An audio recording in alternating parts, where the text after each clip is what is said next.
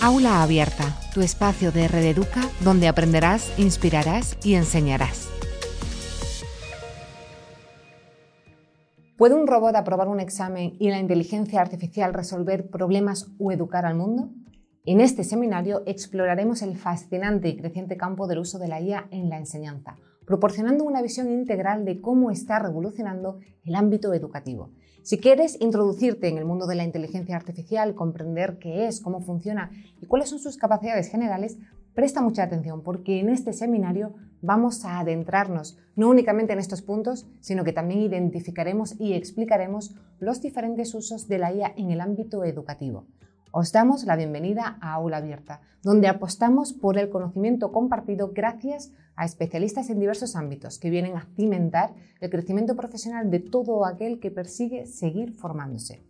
Es un placer contar en esta ocasión con la presencia de Mariano Salas, consultor tecnológico con más de 15 años de experiencia que ha dedicado su carrera a impulsar la innovación en la educación a través de tecnologías y procesos de aprendizaje. Mariano ha querido estar hoy con nosotros y transmitirnos su pasión por la tecnología y cómo ésta es capaz de mejorar el proceso de aprendizaje, haciendo que la educación sea más accesible, atractiva y eficiente. Mariano comenzó su carrera en la tecnología educativa, donde rápidamente reconoció el potencial transformador de las soluciones digitales para mejorar la enseñanza y el aprendizaje. A lo largo de los años, ha trabajado en una variedad de roles de consultoría ayudando a las escuelas y otras instituciones educativas a navegar por el siempre cambiante paisaje tecnológico. Mariano tiene un enfoque claro a la hora de garantizar que la tecnología se implemente para respaldar los objetivos educativos y que tenga un impacto real y medible en los resultados del aprendizaje. Actualmente es director del Observatorio Internacional de Inteligencia Artificial para la Educación, algo que le permite estar a la vanguardia de las innovaciones más recientes en el campo de la IA educativa. Por mi parte es todo. Os dejo con Mariano, no sin antes recordaros que en Aula Abierta seguimos trabajando por un objetivo común, que es especializar el sector educativo a través de una oferta de formación didáctico-pedagógica sin dejar de perseguir una mejora continua de la calidad de nuestros contenidos. Muchas gracias, Mariano, por estar hoy con nosotros y a vosotros, como siempre, por acompañarnos. Hasta la próxima. Hola, muy buenas, soy Mariano Salas y vengo a explicaros el fascinante mundo de la inteligencia artificial en educación, una tecnología que ya lleva tiempo con nosotros, pero que ha hecho que en los últimos meses sea una revolución en todos los sectores y, por supuesto, especialmente para educación. Nos encontramos con una nueva herramienta que nos va a permitir muchísimas posibilidades, sobre todo en la labor eh, docente, como veremos en el resto de la, presentación. Para poner un poco de contexto en la situación actual, en esta diapositiva lo que vemos es, eh, tras el análisis de McKinsey Company en distintos países, cómo el tiempo dedicado de un docente al contacto directo con sus alumnos es solo de un 49%. Tenemos un tiempo de preparación, formación, evaluación, feedback, pero al final necesitamos eh, poder exprimir ese tiempo eh, disponible del docente para la parte más importante, que sería la de eh, poder interactuar, poder tener ese contacto directo para conocer y trabajar con sus alumnos. Esto unido a que en la última presentación de este informe del World Economic Forum eh, referente a las 10 eh, destrezas que a día de hoy ya son demandadas en el sector profesional, ya nos encontramos, por supuesto, con el pensamiento crítico en el, top de esas destrezas, donde ya la parte tecnológica o la parte de eh, conocimiento y competencia digital es clave, pero incluso ya se introduce el término de inteligencia artificial y big data en ese en ese tipo de destrezas que son clave para poder desarrollar a los alumnos actuales como profesionales del futuro.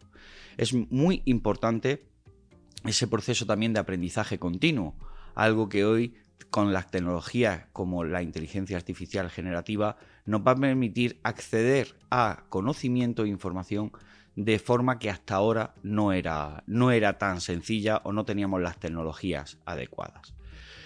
Y esto Mm, alrededor de que se enmarca dentro de una mm, sociedad en la que hoy en día estamos completamente hiperconectados, estamos, eh, utilizamos distintos servicios para casi cualquier cosa desde nuestro propio dispositivo móvil. Y aquí vemos que estos datos incluso son de 2021. Eh, vemos cómo eh, por ejemplo, se ven casi 700.000 horas de vídeo en YouTube cada minuto en Internet. O sea, esta infografía lo que traslada es qué está sucediendo en 60 segundos en Internet. Y vemos cifras que son absolutamente eh, gigantescas, como 167 millones de vídeos en TikTok, como 300.000 euros de compra en Amazon cada minuto, 900 eh, Zoom, 100.000 Teams, 452.000 eh, horas de reproducción en Netflix. Vemos como tanto a nivel profesional con sistemas de comunicación y colaboración, como a nivel de ocio y personal, estamos utilizando tecnologías ya que nos permiten no solo desarrollar nuestra, eh, nuestro día a día digital, sino también que son necesarias tener esa competencia en un entorno laboral. De ahí eh, la importancia y las claves de las competencias digitales. Tenemos por un lado las competencias digitales a nivel eh, usuario y luego las competencias digitales docentes que se enmarcan dentro de un programa específico. Pero las competencias digitales son claves, como decíamos, en esa ciudadanía digital. El tener mm, eh, diferentes destrezas al utilizar tecnología o los distintos servicios. Pero estar abierto a alfabetizaciones múltiples a poder conocer otros tipos de lenguajes de comunicación, como el poder del vídeo, como hemos visto en, la infografía anterior, así como eh, incluir la programación como un nuevo, una nueva alfabetización digital en, todos estos entornos tan hiperconectados en los que nos encontramos. Y para mí también es clave poder eh, trasladar eh, en esa pirámide del conocimiento donde eh, al final antes teníamos fuentes limitadas de información. Pues yo cuando era pequeño, o sea, cuando estaba en el colegio, la fuente de información eran mis profesores y eh, la biblioteca de mi pueblo, donde podía acceder a una serie limitada de información por libros, temática, dependiendo. Hoy en día, el acceso a esos datos y esa información lo tenemos a golpe de clic. Hoy tenemos recopiladas toda esa información en, la red que nos permite mm, poder acceder a esos datos y esos datos poder convertirlos en información. Pero el gran reto es cómo esa información poder convertirla en conocimiento y por supuesto eh, interiorizar ese, ese, conocimiento para convertirlo en sabiduría. Ahí está el reto en la parte de educación.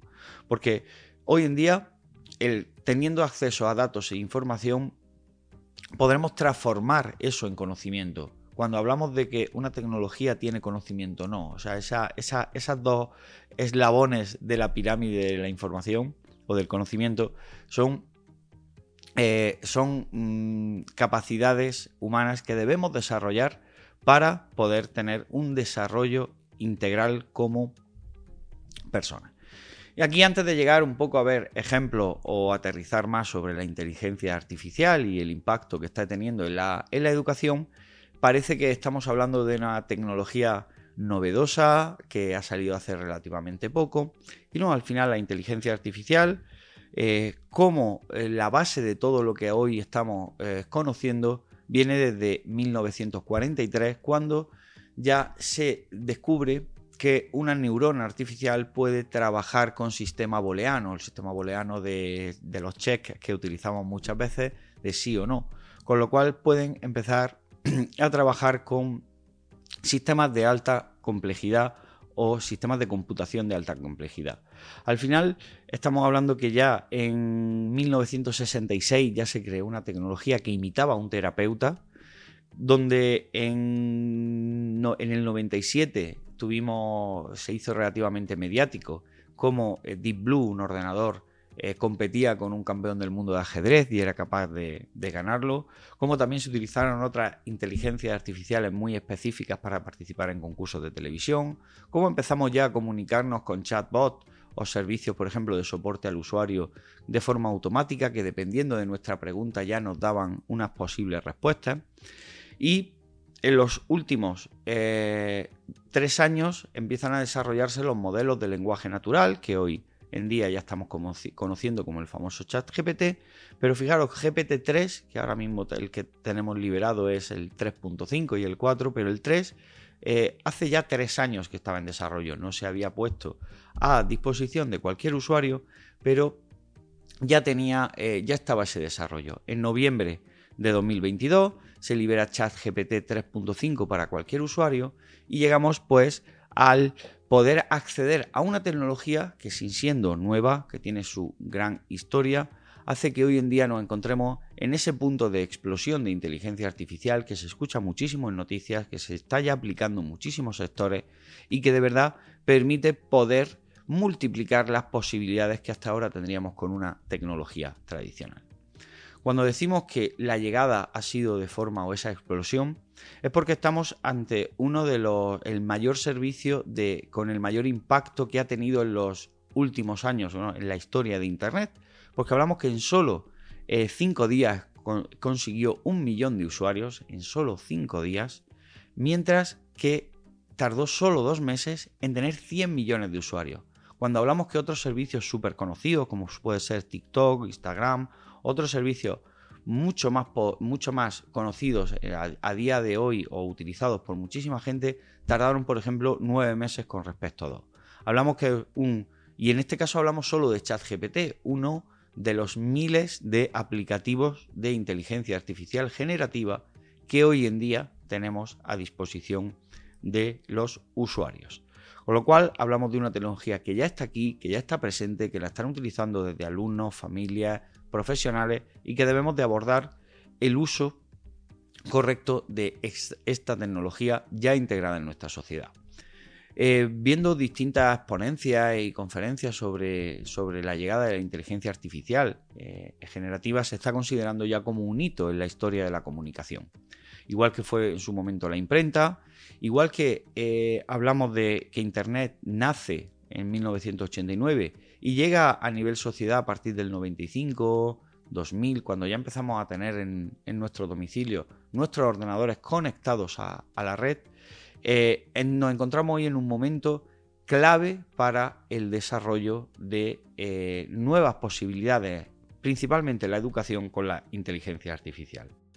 En este punto la educación es importante porque después de eh, la llegada de Internet, como decíamos, en la segunda parte de la década de los 90, no llegamos a integrar la tecnología y la transformación digital en procesos de enseñanza y aprendizaje hasta mediados de 2010, 2015 empezamos en esta década ya a utilizar en, en los procesos de enseñanza y aprendizaje la tecnología como herramienta adicional y potenciación de otras metodologías.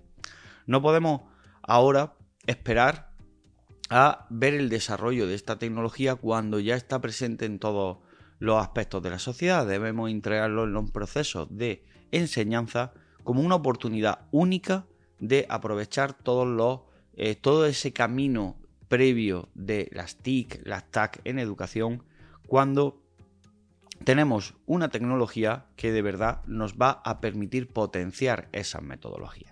Y bueno, ¿qué es la inteligencia artificial? Vayamos a unos pequeños eh, términos de, glosario que nos va a ayudar a entender cómo esta tecnología va a permitir mejorar nuestras eh, labores o capacidades docentes. Al final, la inteligencia artificial es una rama de la informática que busca crear sistemas capaces de imitar o simular habilidades cognitivas humanas. Al final nos encontramos con inteligencia artificial presente en muchos eh, eh, de, servicios actuales, como asistentes virtuales, sistemas de recomendación, vehículos autónomos y diagnóstico médico. Ya eh, la parte de medicina está teniendo un impacto súper positivo, pudiendo descubrir nuevos fármacos, nuevos antibióticos, siendo mucho más precisa en la detección, por ejemplo, de radiodiagnóstico de, de, tumores, con lo cual tenemos ese potencial positivo que, aprovechar. ¿Qué tipos de inteligencia artificial podemos categorizar? Principalmente dos, la IA débil o la IA fuerte o general. Cuando hablamos de IA débil, son eh, tecnologías que tienen una tarea muy específica. Uno de los mejores ejemplos, por ejemplo, es el sistema de recomendación de nuestro teclado en nuestros móviles. Cuando nosotros estamos escribiendo, tenemos una fila superior que nos va recomendando palabras que por contexto entiende que puede ser las palabras siguientes o nos va corrigiendo las que hemos tenido algún, algún error ortográfico.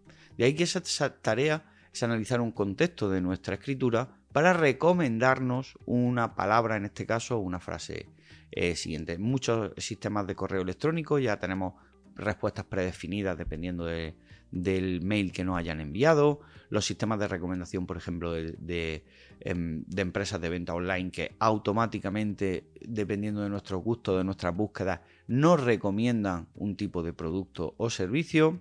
Eh, sistemas de de, películas o de series online que dependiendo de nuestros gustos previos nos va recomendando otras series o películas, todos esos serían ejemplos claros de inteligencia artificial débil. Y lo que nos ha llevado a día de hoy a hablar tanto de, de chat GPT y otras inteligencias artificiales generativas son lo que denominamos IA fuerte. IA fuerte que parece que tiene inteligencia, que se comunica de una manera eh, similar a lo que le haría un humano y que nos permiten hacer distintas tareas incluso de forma simultánea mucho más complejas que una IA débil. Digamos, son tecnologías de, que se llaman de, ámbito general porque el usuario las va a adaptar al eh, foco o, o subobjetivos que quiera eh, que quiera conseguir. Podemos adaptarla a cualquier sector y veremos ejemplos de cómo en la actividad docente nos da, eh, como yo digo, unos pequeños superpoderes siempre y cuando tengamos nosotros la base de, ese conocimiento. Entonces, esas inteligencias artificiales generativas son, sistemas que son capaces de crear contenido específico, único y nuevo para nosotros, según nuestras indicaciones. Al final de eh, nuestras indicaciones, ahora veremos distintos ejemplos en, imagen, texto, eh, sobre todo, nos va a generar un contenido exclusivo y único para nosotros, dependiendo del usuario, sus indicaciones y por supuesto eh, teniendo claro el resultado objetivo que queremos conseguir con esas indicaciones. Al final, las inteligencias artificiales generativas Estamos acostumbrados a comunicarnos con distintas fuentes de entrada o distintas interfaces con la tecnología a través de un teclado y un ratón. Nosotros cuando escribimos unos caracteres en, un teclado nos aparecen en pantalla. Eh, cuando utilizamos un ratón es un sistema de posicionamiento en, la pantalla que indica dónde estamos eh, señalando.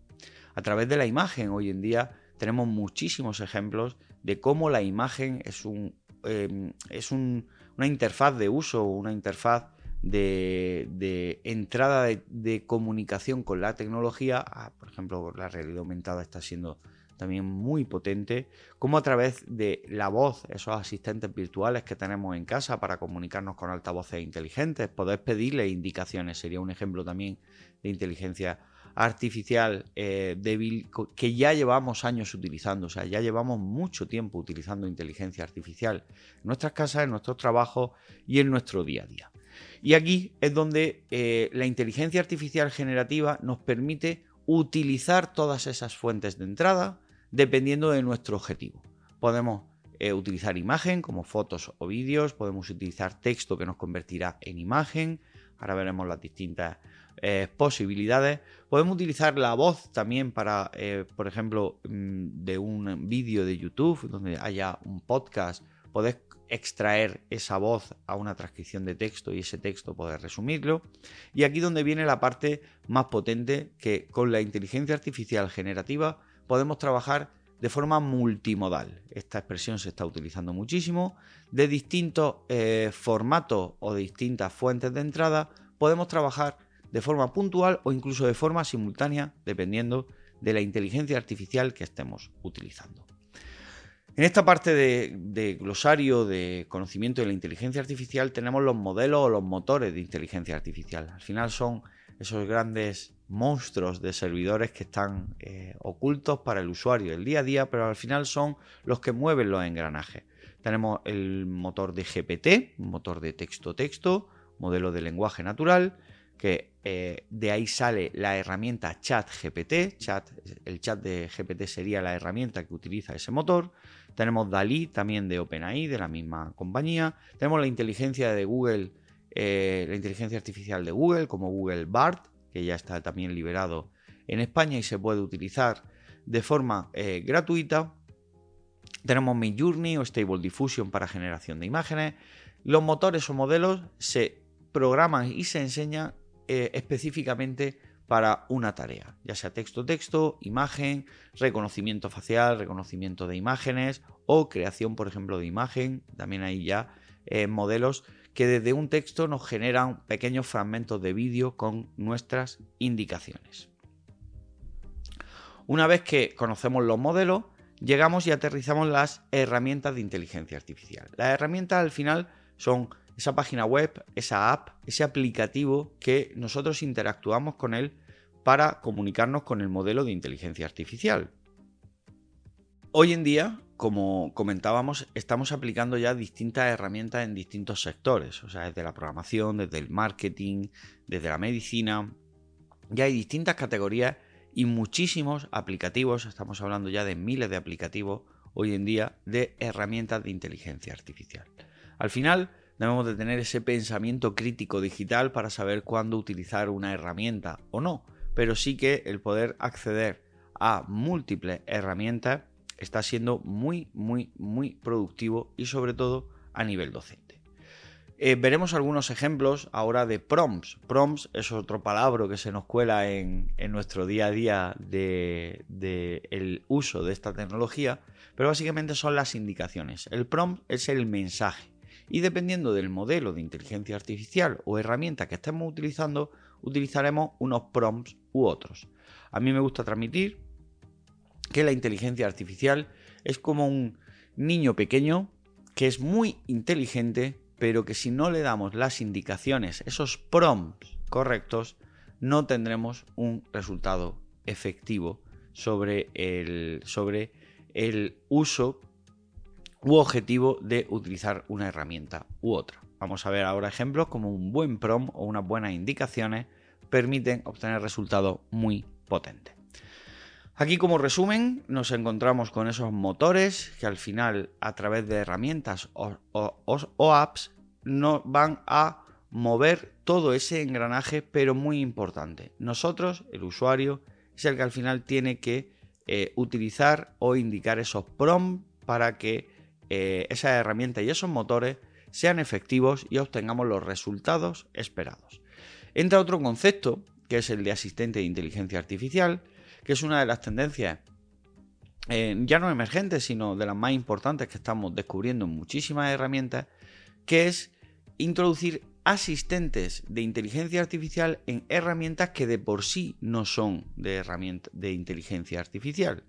Tenemos ejemplos como herramientas como Canva, muy utilizada a nivel docente y a nivel de diseño en marketing, donde ya tenemos un asistente que siendo una herramienta que de por sí no era de inteligencia artificial, ahora pues por ejemplo nos permite convertir un documento a presentación o generar una imagen desde una indicación desde un prompt de texto sin salir de la propia herramienta.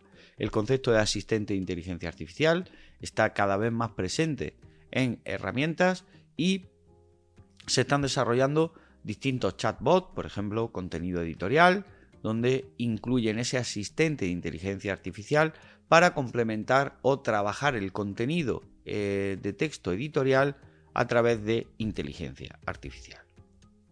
Al final, eh, la herramienta o esa app más famosa que hemos conocido como ChatGPT de OpenAI, como ese eh, primer contacto con una inteligencia artificial generativa texto-texto, nos ha abierto la mente y, y los desarrollos a muchos profesionales a desarrollar inteligencias artificiales generativas y en específico de uso de educación, donde ya podemos trabajar con, eh, y ya se está trabajando con eh, inteligencias artificiales generativas para complementar la labor docente. Antes de pasar a ejemplos concretos, eh, el, saber cómo funciona una herramienta, un modelo, un motor texto-texto, al final que desde un texto de entrada, con nuestras indicaciones, y aquí es donde viene también la parte más disruptiva, son modelos de lenguaje natural, nos va a permitir comunicarnos con la tecnología sin tener conocimientos de programación, de, lenguajes de programación complejos, a través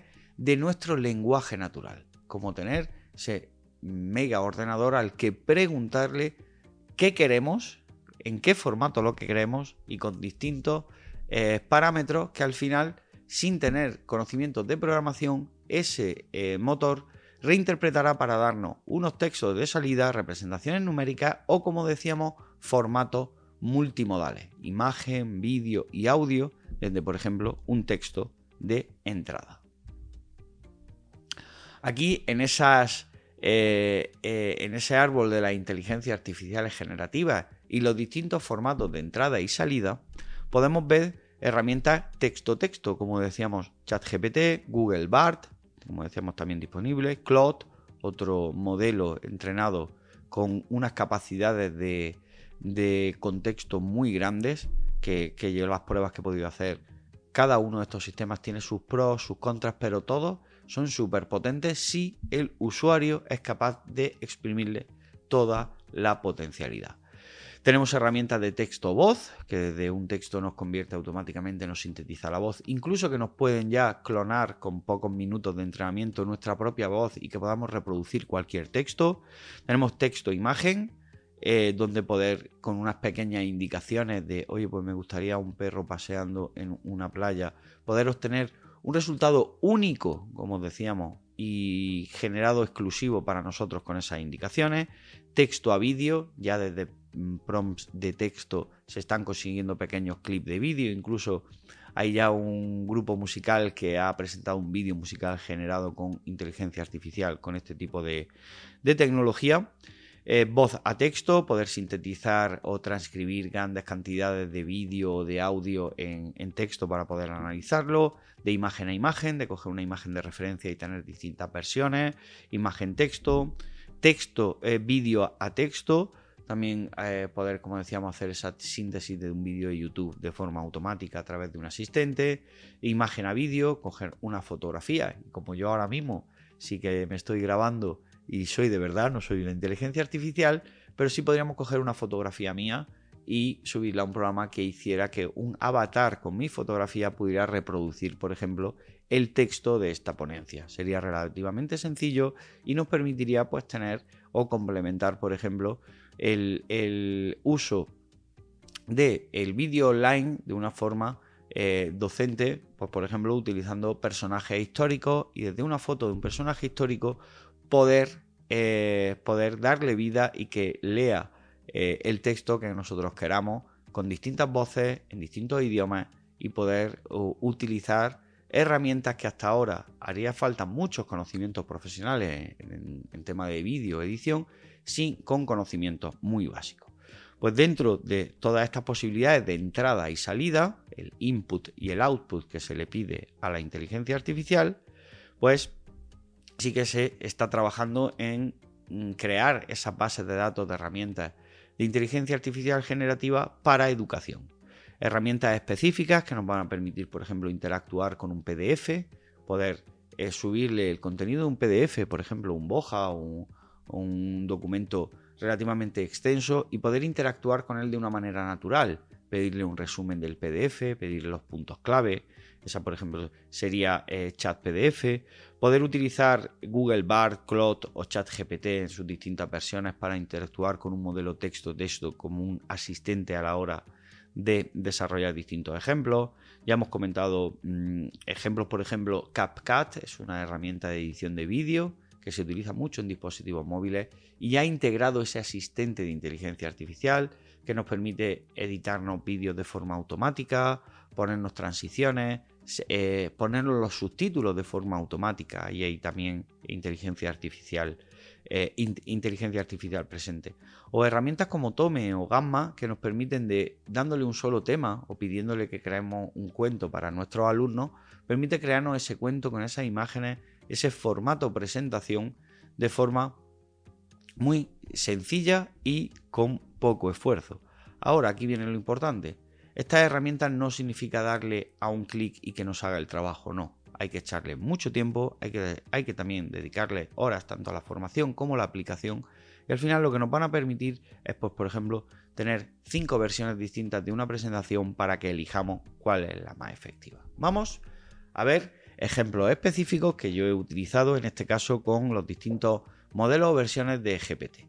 Este fue, por ejemplo, pongamos eh, a nivel de marketing educativo o de un colegio que quiera utilizar esta herramienta, pues yo le pedí en una de mis primeras charlas sobre la inteligencia artificial que me creara un, post, el texto de un post para LinkedIn. Y incluso me equivoqué a la hora de escribirlo y, y me corrigió. Y me generó este post con esos cuatro puntos, con los hashtags, con los iconos, con todo preparado. O sea, para mí esto me facilitó porque yo quería invitar a una ponencia a través de LinkedIn y fijaros como en cuestión de segundos ya tuve la posibilidad de tener un texto que yo después puedo modificar, corregir. Si hay que tener muy en cuenta que el resultado que nos ofrezcan estas inteligencias artificiales generativas está basado en el aprendizaje de nuestros datos. Pero no podemos dar por válidas todas las fuentes de información. Tenemos que tener ese pensamiento crítico digital que nos permita que nos permita desarrollar de forma coherente. Ha habido mucha eh, controversia sobre el uso de, eh, o los errores que tiene, por supuesto. O sea, es, una tecnología que en este caso, cuando hablamos de los motores texto-texto, antes de decirnos que no sabe una cosa, se la va a inventar y va a defendernos su respuesta. Con lo cual, debemos de mantener ese aspecto de pensamiento crítico digital muy muy presente en el uso de esta tecnología. Vamos a ver algún ejemplo más. Por ejemplo, a la hora de poder aprender desde distintas perspectivas. Pues en un pasaje que nosotros le escribamos, ese sería el input, entre comillas, que la inteligencia artificial, la simulación de procesos, le doy la definición de inteligencia artificial y lo que hago es que le doy ocho aspectos donde digo, pensemos en este pasaje usando un ejemplo, perspectiva inversa, contexto más amplio, analogía, términos económicos, punto de vista histórico, su impacto y de múltiples ángulos.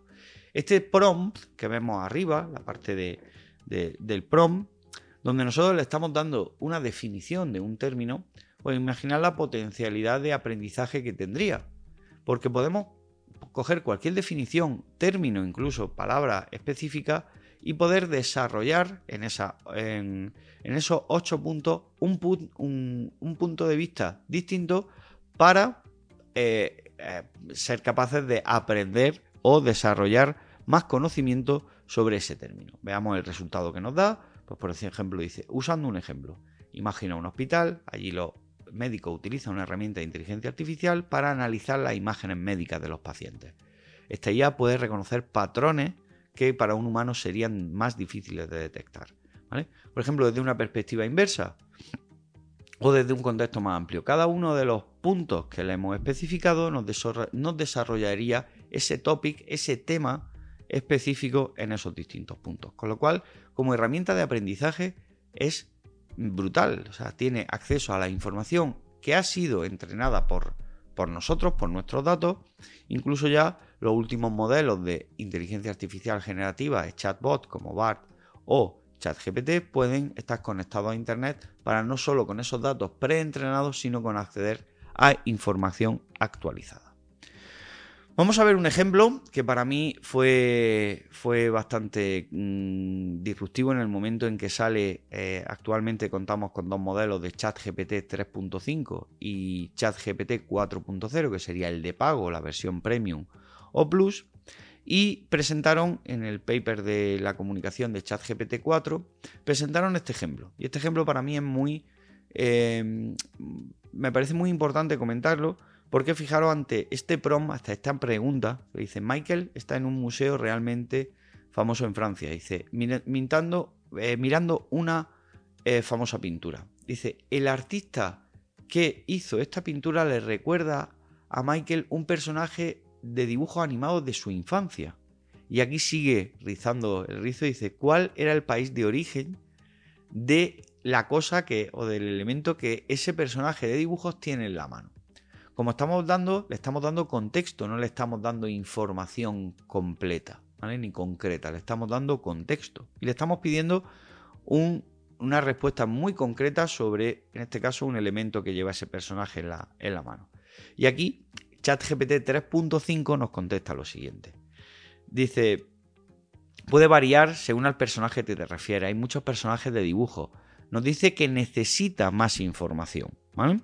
Necesita más información. En cambio, ChatGPT 4, la versión Plus, nos devuelve esta respuesta. Que seguramente, con toda probabilidad, la pintura que está viendo será la Mona Lisa que está en el Louvre, que fue realizada por Leonardo da Vinci. Si la pintura hace que le recuerde a un personaje de la historia, seguramente sean las tortugas ninja, en este caso Leonardo, que estaban nombradas con artistas del Renacimiento. Nos sigue desarrollando la pregunta Dice, al final las tortugas ninja son eh, famosas por utilizar armas tradicionales japonesas y en este caso Leonardo siempre sostiene dos katanas, con lo cual el país de origen de la cosa que lleva ese personaje es Japón. Aquí no estamos dando, esto no es como ir a un buscador tipo Google, tipo Bing, a buscar la respuesta a una pregunta concreta que podemos categorizar como un dato, ¿vale? No, aquí le estamos dando un contexto, aquí la inteligencia artificial empieza a discurrir y a ver las posibilidades con respecto a nuestras indicaciones y sí nos da la respuesta correcta, pero no solo nos da la respuesta correcta, sino también el desarrollo. Es como vemos que estos modelos están creciendo en la capacidad de contexto. A día de hoy ya hay modelos que nos permiten almacenar o trabajar con el contexto entre un libro entre 50 y 300 páginas, dependiendo del modelo que estemos utilizando. Pues imaginar la posibilidad de trabajar sobre un contexto concreto, por ejemplo, todo nuestro contenido o, recursos docentes, para poder pedirle distintos formatos. Vamos a seguir viendo ejemplos de educativos. Pues por ejemplo como tutor virtual, una de las funciones claves que, se ven en el uso de estas herramientas, tanto para cualquier docente como cualquier eh, alumno, pueda tener acceso a un tutor virtual 24 horas al día, 7 días a la semana cuando sea necesario. Aquí le preguntamos, es ¿cómo despejo la X en esta ecuación? Y vemos cómo nos va haciendo el proceso de desarrollo para despejar la variable X. Pero incluso si yo le preguntara, hiciera una pregunta, es decir, no lo he entendido, ¿me lo puedes explicar con más detalle? Aquí le podemos decir específicamente, oye, pues explícamelo para un niño de 6 años, de 7 años, de 10 años y adaptaría el lenguaje. Y aquí como nos dice, dice, por supuesto, aquí te explicaré eh, cada paso con más detalle, incluso con el código, para poder copiar el código, poder llevarlo a cualquier otro programa de forma, de forma sencilla. Y vemos como paso a paso nos va dando el desarrollo de este tutor virtual. Con lo cual podemos preguntarle casi cualquier cosa, desarrollo muy complejo, que nos ayudaría a la hora de esa explicación.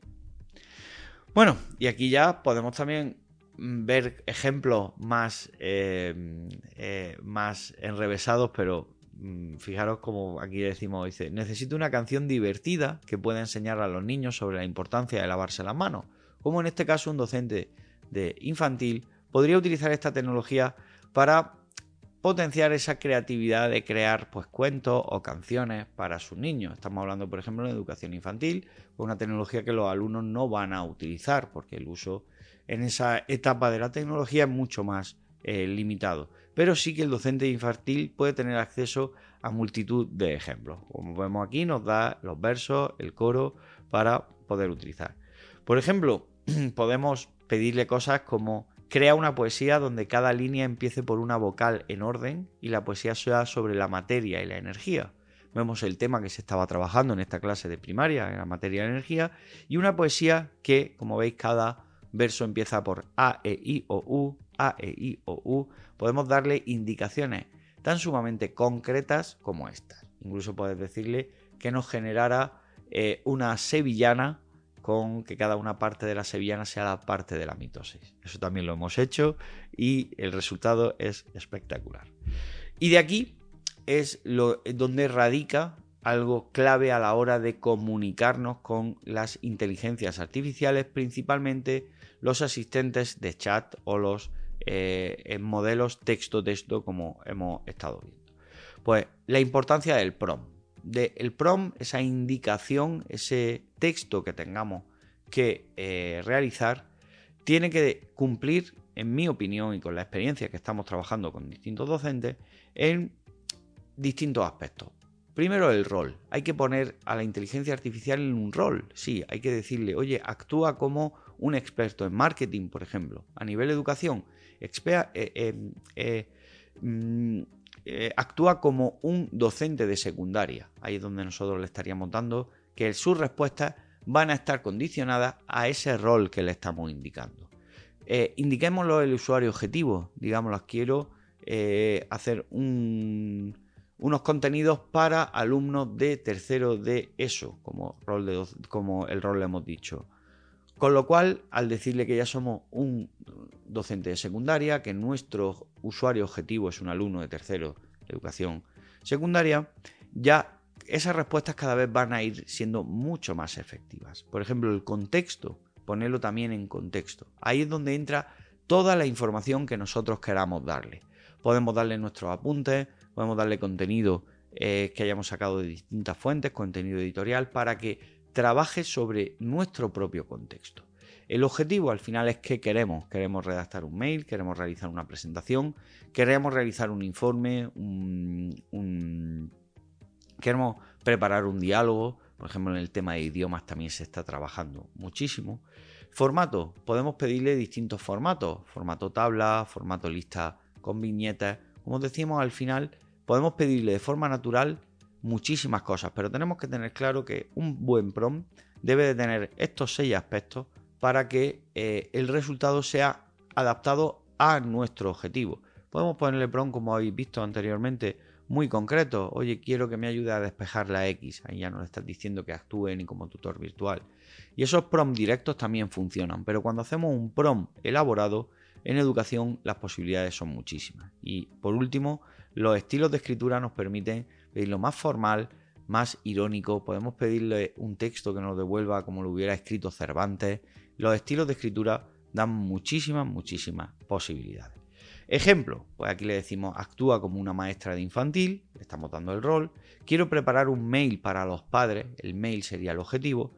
Para los padres y madres de mi alumno, ahí sería el usuario objetivo, los padres y madres de bienvenida al curso escolar del año que viene. La reunión le decimos el contexto, la fecha de la reunión, el curso, el colegio y queremos que sea un mail emotivo para invitar a su asistencia. Pues como vemos, podríamos como docentes desarrollar este mail, pero ya ese momento de página en blanco que tienen los escritores, hoy en día pues podemos hacer que nos ayude y no significa que copiemos este texto directamente, pero nos vaya a dar una estructura de un mail que es formato emotivo, como vemos, ha utilizado distintas frases emotivas. Será un momento especial en el que podremos conocernos, establecer una relación y comenzar a construir un camino de aprendizaje y crecimiento junto a sus preciosos hijos e hijas.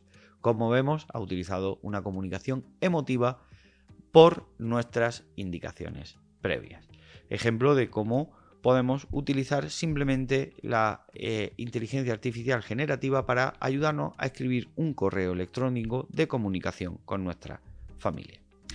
Aquí sí que pasamos a la parte final donde eh, me gustaría exponer esta, frase de Mariano Fernández Zenguita, donde habla, dice eh, que ha, eh, ha, habido mucha controversia con el tema de la evaluación, pero al final si ChatGPT es capaz de aprobar exámenes de alta cualificación sin tener conocimiento, quiero que volvamos a esa diapositiva de la pirámide del conocimiento, al final tiene acceso a datos e información. Eh, lo que ha hecho es desbaratar nuestro sistema de evaluación actual. Si hoy en día pedirle unas tareas o pedirle una batería de ejercicios de matemáticas, cuando ya no solo con ChatGPT, como hemos visto el tutor virtual, cuando incluso se hizo viral hace unos años un vídeo de un niño pequeño preguntándole a su Alexa sobre eh, los resultados de matemáticas que le había pedido el profesor. Entonces, tenemos que desarrollar otro tipo de evaluación adecuada al cambio de, rol docente. Y en este cambio de rol docente que hoy en día es necesario en una, en una sociedad, como hemos visto, hiperconectada, tecnificada, sí que es importante que hay tres aspectos que debemos de trabajar y que serán innatos a el ser humano, que es la curiosidad, el pensamiento crítico y la creatividad.